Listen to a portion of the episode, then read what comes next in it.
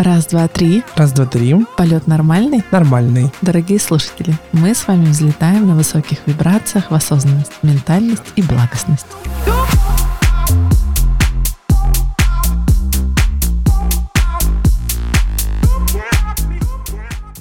Алла, привет. Привет, Паша. Ну что, ты скучала? Очень, очень Рада слышать скучала. свой голос. Да. Я думаю, наши слушатели тоже будут рады слышать. У нас с тобой сегодня интересная тема. Но предлагаю изначально поиграть в одну игру. Я буду говорить тебе некое слово или словосочетание, а ты будешь говорить, какие эмоции у тебя оно вызывает. Давай. Хорошо, давай. Союз.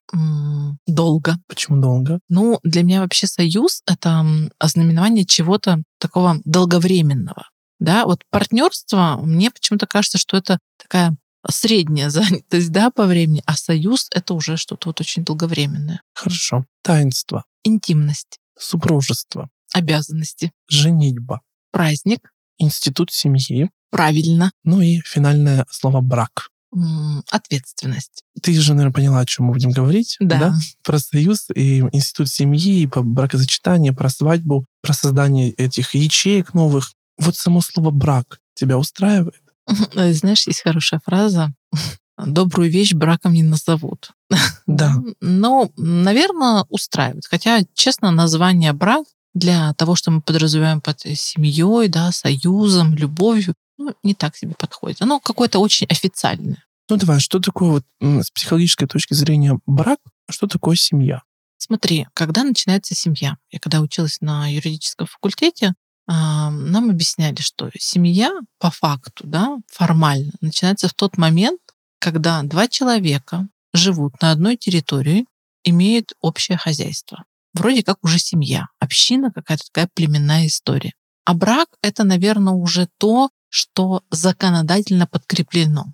И если мы будем говорить о стадиях вообще отношений между людьми, то это есть три стадии, да, это влюбленность, страсть, радость, вот это вот все очень эмоциональное, яркое. Второе это будет как раз-таки что-то связано с ответственностью, да, когда брак, семья, супружество, мы несем ответственность, у нас дети, у нас акт заключения брака. И третья часть это, наверное, близость, интимность, а, какое-то, вот, как ты сказал, таинство, родство душ и так далее.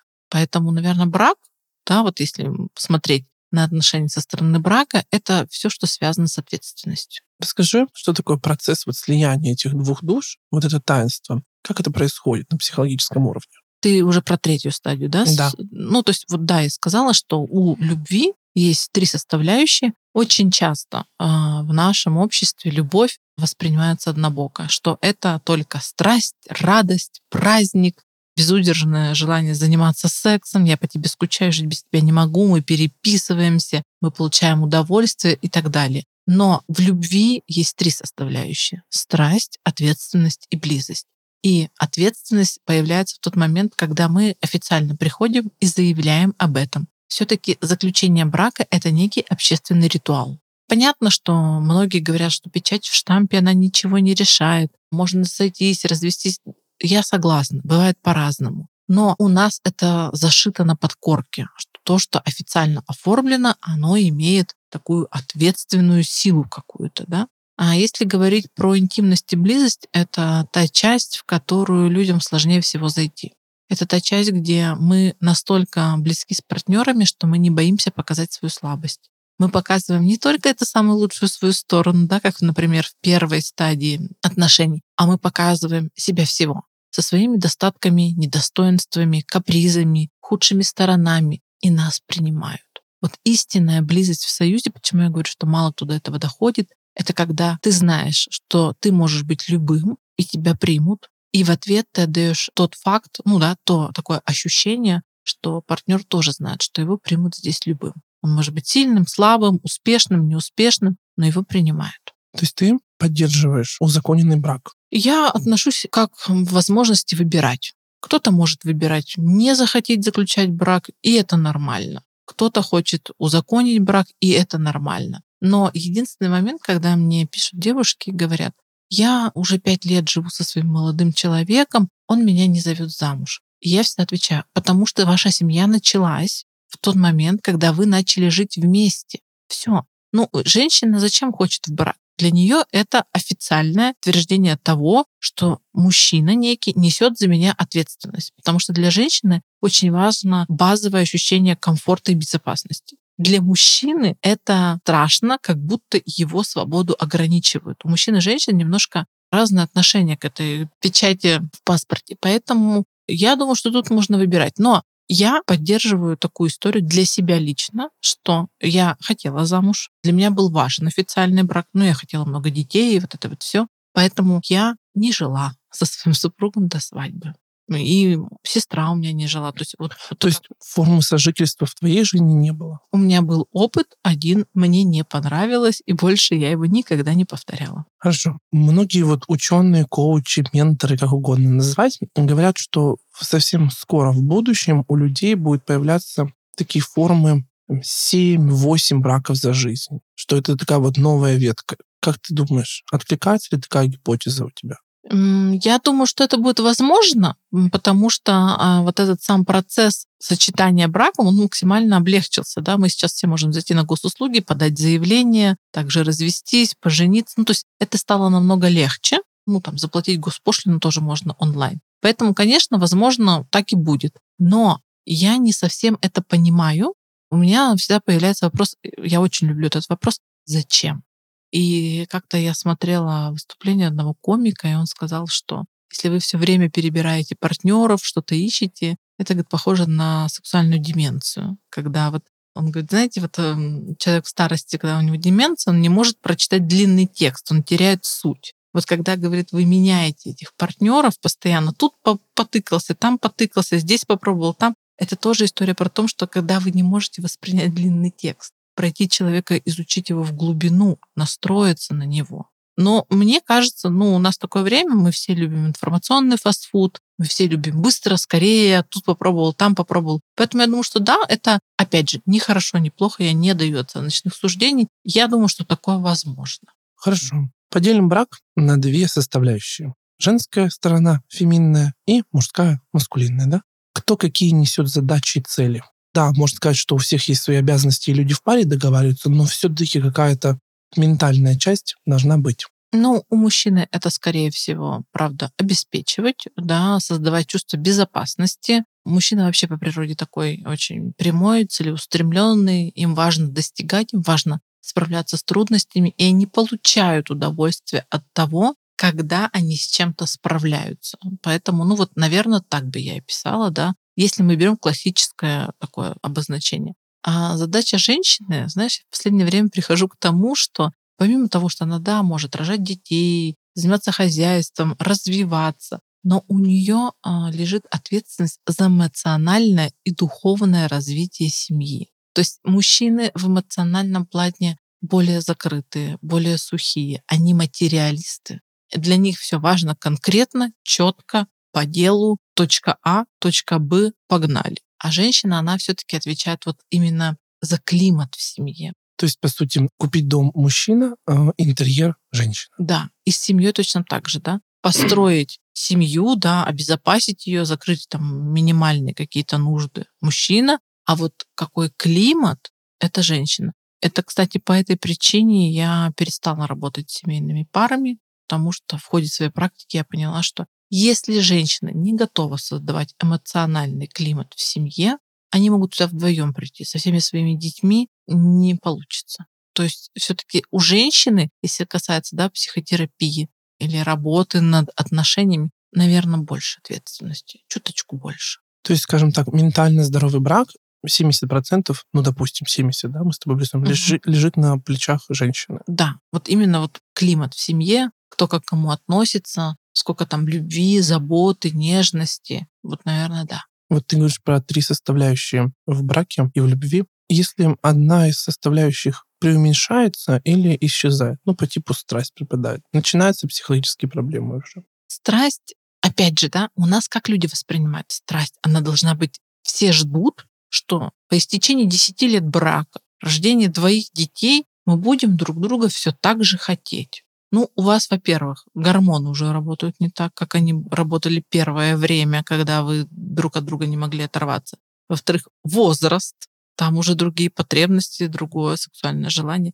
секс, он меняется, да, страсть меняется. Она становится немножечко глубже, более зрелая. Если раньше мы встретились, позанимались сексом, и все возбудились на первой минуте, и ничего не нужно было делать, то, естественно, когда вы 10 лет занимаетесь сексом регулярно, то нужно понимать, что через 10 лет нужно будет как минимум договориться. Я всегда говорю, что если вы очень давно в браке и не хотите исключить секс, записывайте его в ежедневник. Потому что дети, работа, поездки к теще, огород, отпуск, будет все на первом месте, только не секс. Это прям лайфхак. Записывайте секс в ежедневник, планируйте его, и там два-три раза в неделю, один-три раза в неделю для людей старше 30 лет это норма. Это психологическая норма. Да. По классификации да. Аллы Курганской. Да. Ну, я училась на сексолога, то есть мы эти все нормы обсуждали. И да, для людей старше 30 лет, ну там с 30 до 45, там один-три раза в неделю это считается нормой. Ну, врачи рекомендуют тоже примерно в среднем три раза в неделю. Угу. Хорошо. Как ты относишься к многоженству? Ну, мне бы не хотелось. Хорошо. Лично твое понятно, да, отношение? Да. А с точки зрения психологии, что такое многоженство? Я думаю, что это отголоски менталитета. То есть если там для восточных стран это будет э, нормально, потому что у них это заведено, у них это по истечению многовековой традиции, наверное, нормально. А в нашей стране, ну, я думаю, что никто не удивится, оно существует многоженство, да, просто неофициально принято. Но если женщина согласна на многоженство, не состояние ли это жертвы созависимости? Я думаю, что женщины соглашаются, ну, по крайней мере, в нашем менталитете, в нашей стране, женщины соглашаются на историю того, что есть я, еще где-то какая-то одна жена гражданская, не гражданская. Это, да, всегда есть состояние зависимости. То есть одна ок, гражданская, две уже, наверное, не позволено. Слишком сильное состояние жертвы. Понимаешь, человек, который себя уважает достаточно сильно и который может о себе позаботиться, которая, ну там, финансово о себе позаботится, материально, эмоционально, скорее всего, зачем он будет выбирать состояние постоянной конкуренции? Он выберет там, где он единственный, единственная, на лучшее и самое неповторимое. Брак, семья — это комфорт? Да, да.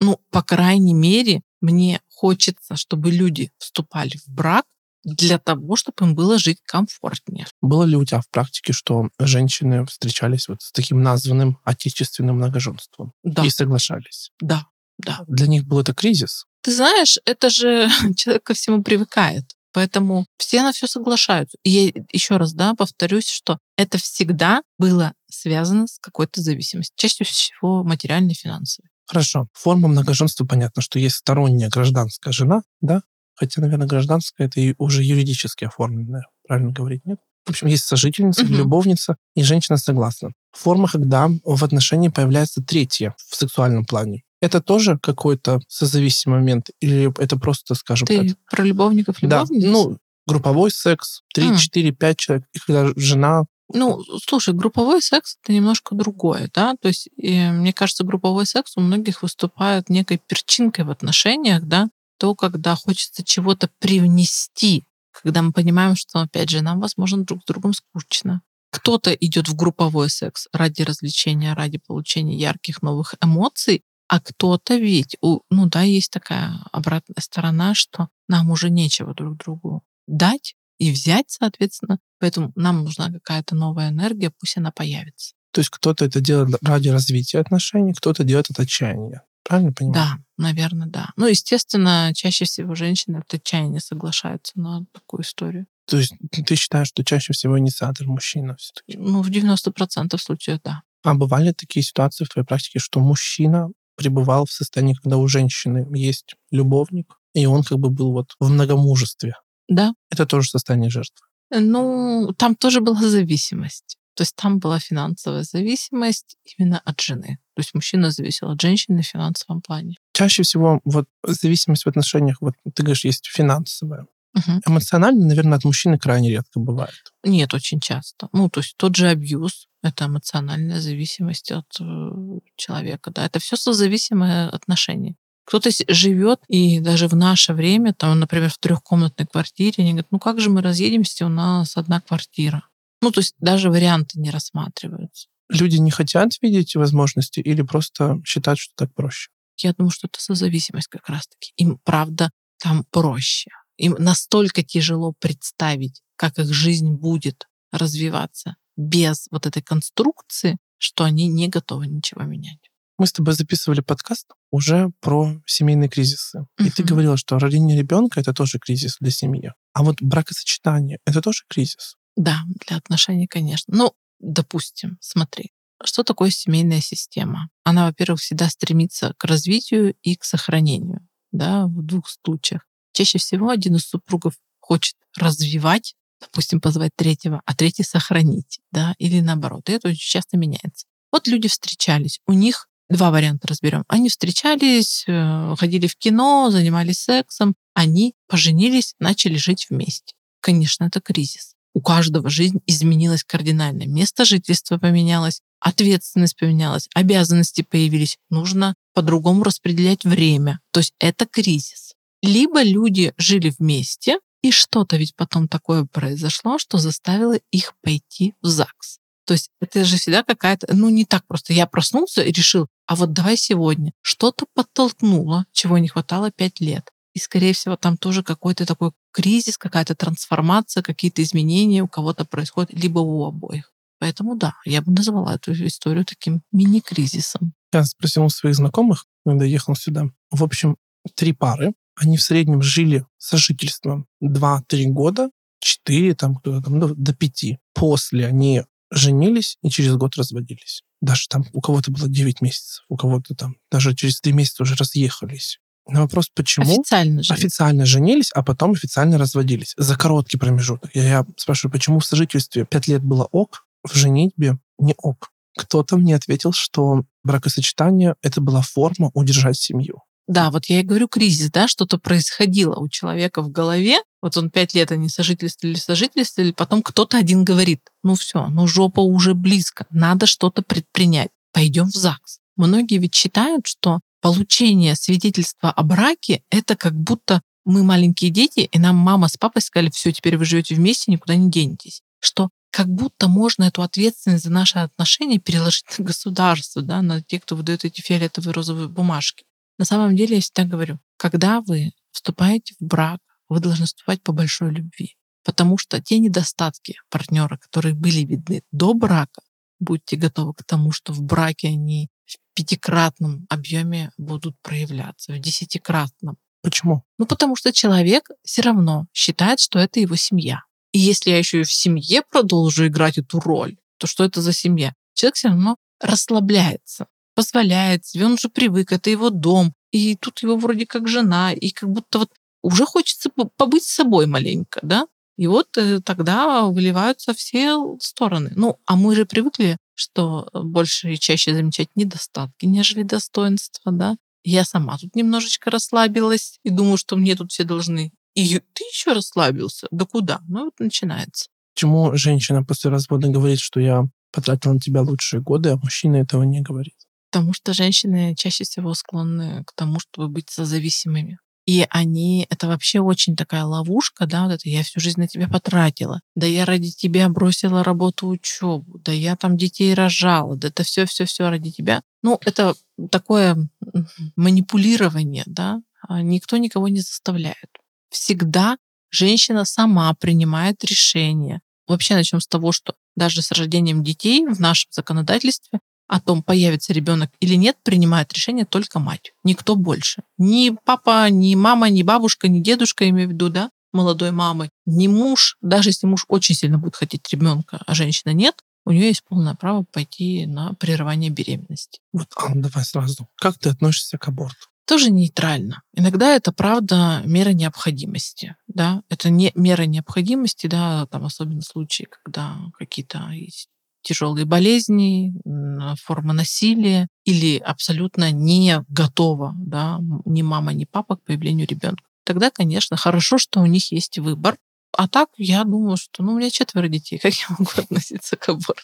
Просто я смотрел недавно лекцию гинеколога, и она сказала, что ни один аборт, любой, вообще любой формы, не обошелся бесследно для женщины. Да, и даже, соглашусь. И в психологическом плане она бы всегда подумает, а вот бы это Пети Да. Даши было бы 12, 13, Да, 40. да, да, да, да, да. Это точно. И всегда гинекологи, там, да, когда психологи даже бывают, работают в женских консультациях, если высокие, большие сроки, они всегда объясняют риски. Поймите, что у вас может быть вообще никогда больше не быть детей, да, и вы не знаете, кем вырастет этот ребенок, и как он может изменить вашу жизнь. У тебя были в практике такие женщины, которые там приходили через несколько лет и жалели от такого? К сожалению, да. И это всегда очень прям до слез трогательная история. И вот как ты это правильно говоришь, это всегда, а вот если бы, а что было бы, а вот ему там сейчас было 20 лет, 15, и это всегда огромнейшее сожаление, огромнейшее. Ладно, не будем вдаваться в эти дебри, да, грустно очень. А, в общем, в странах Европы, Запада принято проходить медицинское свидетельствование и психологическое такое вот консультирование перед бракосочетанием. О том, что ему скажут, что вот с медицинской позиции вот так, вот так, вы схожи, не схожи, согласны ли вы с этим или нет, и психолог или, там, ну, может, психиатр, не знаю, кто у них входит в консультацию, дает свое заключение, смогут ли люди построить благополучную, здоровую там ячейку. Ты считаешь, это верное решение или нет до брака? Кажется, бессмысленно. Смотри, я, наверное, не настолько прагматичный человек, я старовер, да, я верю в любовь. И я считаю, что если есть любовь, которая является, правда, огромным даром в нашей жизни, то люди найдут точки соприкосновения. Они будут договариваться, даже если они очень сильно не похожи. Они смогут преодолеть очень многое. И люди, которые вступили в брак и прожили в нем пять лет, это совершенно разные пары. За пять лет люди могут настолько сильно измениться и вырасти в отношениях, потому что я верю в то, что нам партнеры не просто так встречаются. Мы всегда с этими людьми растем. Повтори фразу про горшочки ты часто А, говоришь. каждому горшочку своя крышечка. То есть ты согласна с этим всем? Да. А три развода у женщины просто крышечку не подошла еще. Да.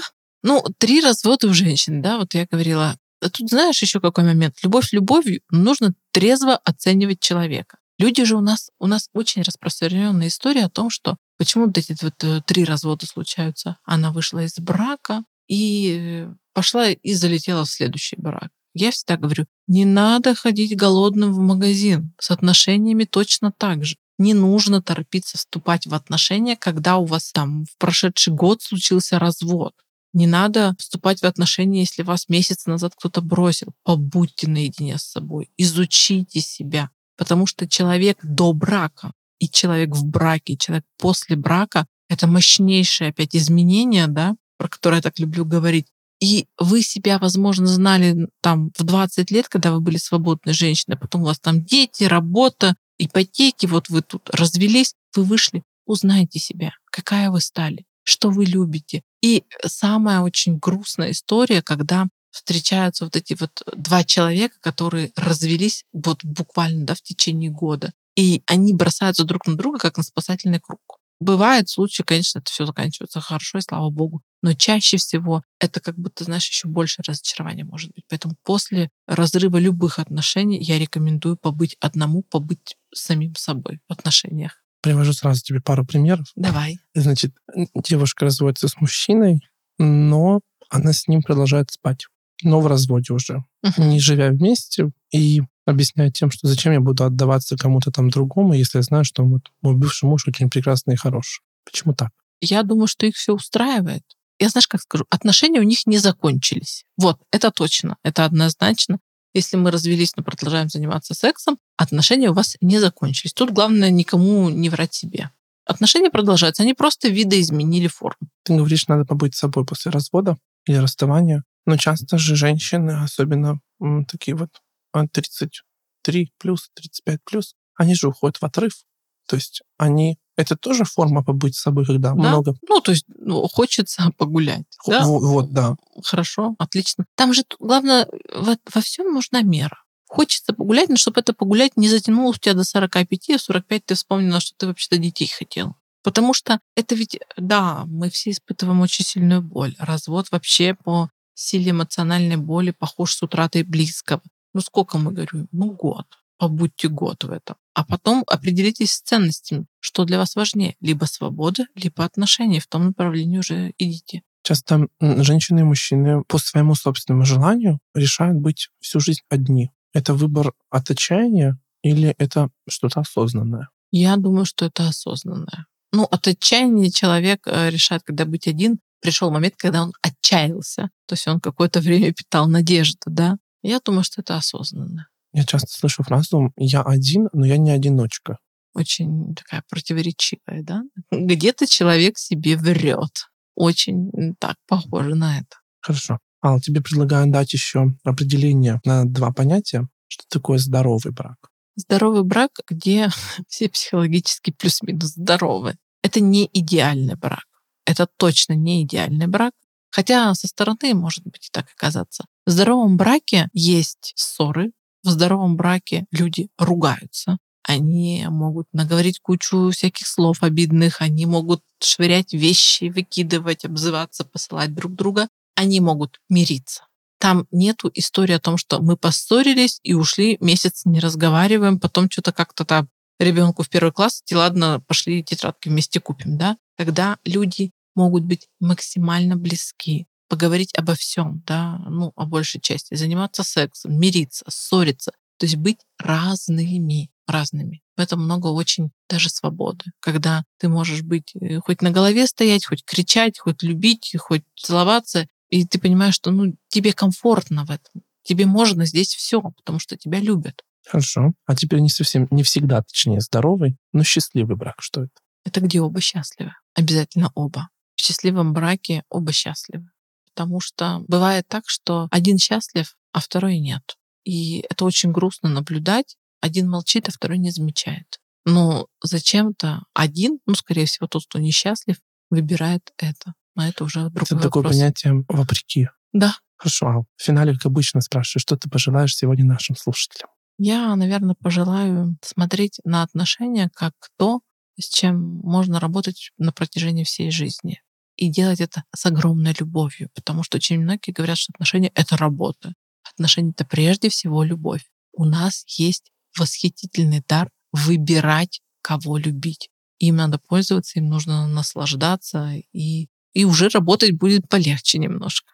Ну, еще, дорогие слушатели, у нас в конце есть комментарий со звездочкой. Давай, Алла, озвучи Да, я очень хочу сказать, что данный подкаст носит характер развлекательный и просветительный. Он ни в коем случае не является психотерапевтической помощью. Если она необходима, найдите себе нужного специалиста. Дорогие друзья, у нас все. Спасибо большое. Всего Спасибо. доброго. Пока-пока.